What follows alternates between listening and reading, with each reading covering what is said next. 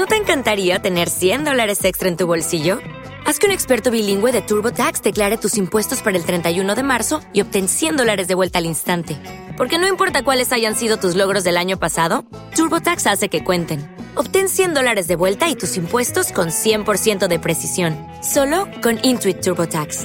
Debes declarar para el 31 de marzo. Crédito solo aplicable al costo de la presentación federal con TurboTax Full Service. Oferta sujeta a cambios o cancelación en cualquier momento.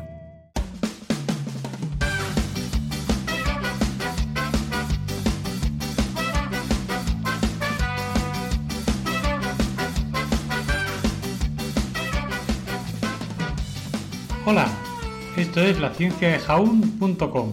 Yo soy Eneco Huarte Mendicoa y empezamos.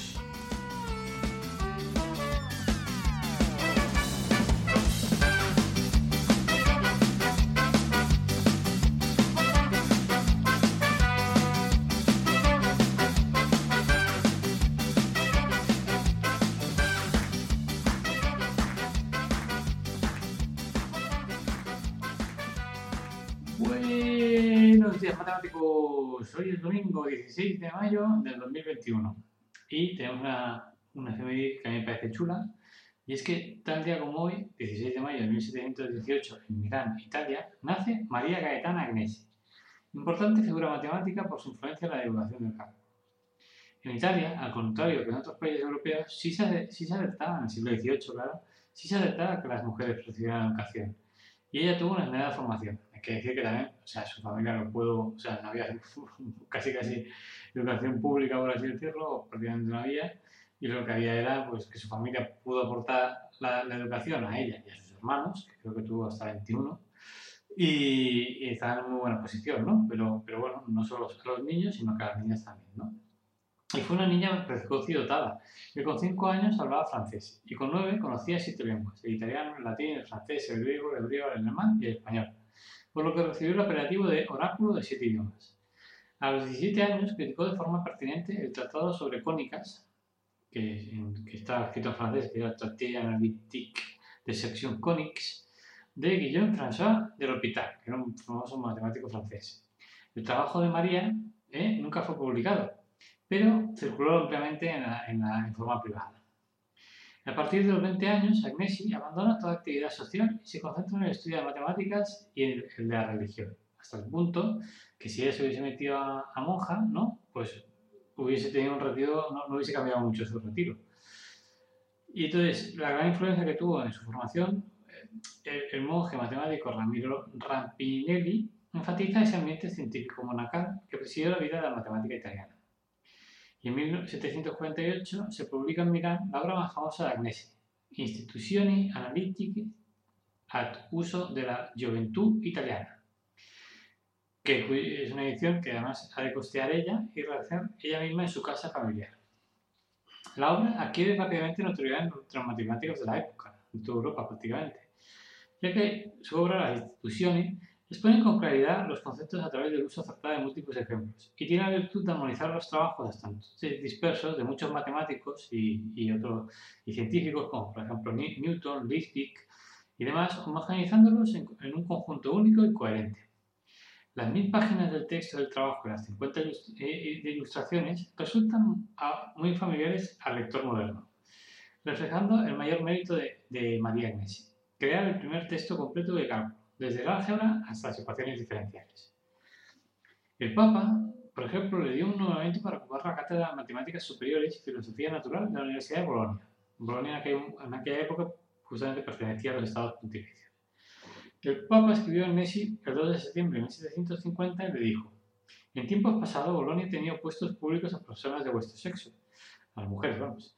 Nos parece adecuado continuar con esa honorable tradición hemos decidido que se le adjudique la bien conocida cátedra de matemáticas.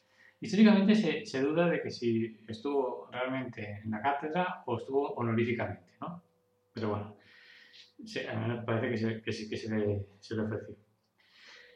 Su carrera como matemáticas ocupa solo 20 de los 81 años de su vida, porque ya que cuando murió su padre, a partir de 1752, María se da el estudio de la teología dedica toda su fortuna a las obras, a obras de caridad, terminando ella misma en la miseria, y ejerce desde 1771 por designación del arzobispo Tozo Bonelli como directora del Hospicio Tribulsio de Milán, donde se concentra en el cuidado de los menesterosos y enfermos, sobre todo mujeres mayores, y acaba muriendo en esa institución ella misma, que, que ella misma dirigía, ¿no? el 9 de enero de 1799.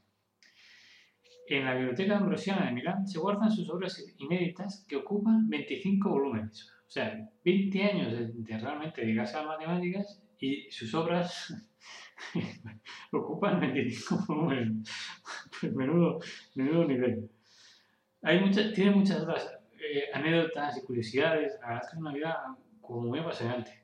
Pero una curiosidad, como curiosidad final comentar, que hubo un señor que se llama John Colson, que era profesor de Cambridge, que encontró el trabajo de, María Agnesi tan excelente que a una edad avanzada ella misma, no, mismo, perdón, John Colson, que ya era muy mayor, decidió aprender italiano, con el único fin de traducir ese libro, el libro de, la institución y de, María. Y que la juventud inglesa pudiese beneficiarse de él, como lo hacen los jóvenes en, Italia. ¿no? O sea, tan gran valor daba, la obra que, se puso a aprender italiano y siendo muy mayor el señor también. Pero, como realmente no sabía italiano, pues estaba aprendiendo, se equivocó en la traducción, pero tuvo un equivoco muy, muy, muy malo, ya que su, equivocación más evidente en toda la obra fue que confundió el término versiera, que significa curva, ya que estaba hablando de la curva de, de Agnesi, ¿no? porque era una, una curva versa, que, bueno, tiene una, especie especial, ¿no? Y se lo confundió ese término versiera por aversiera, que significa bruja, demonia o, hechicera en, inglés, witch.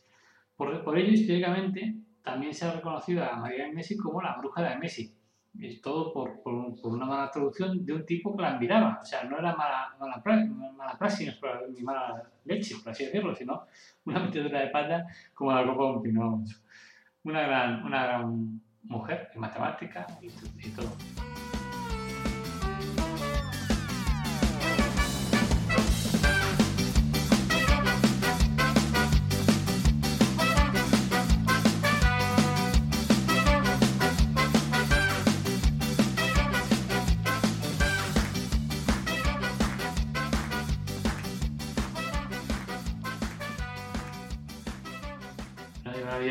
En realidad, después de, que John Colson ¿no? hubiese escrito esa traducción mal hecha, ¿no? Y, dice, ¿qué hace María? Y dice, pues mira, estoy escribiendo un problema.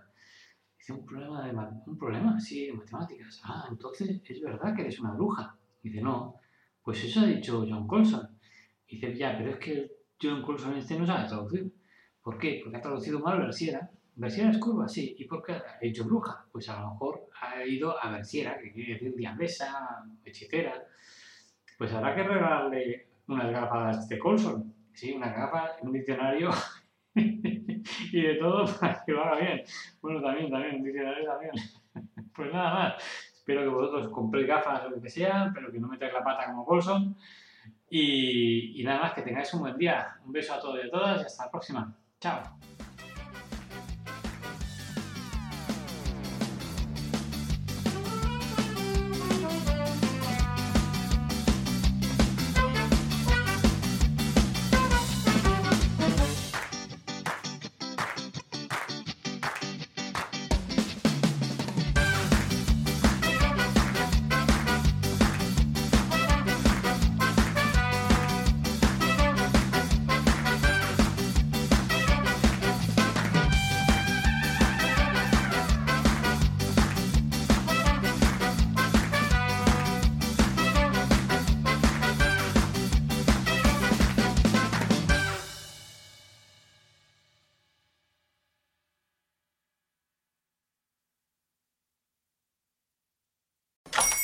Hola, buenos días, mi pana.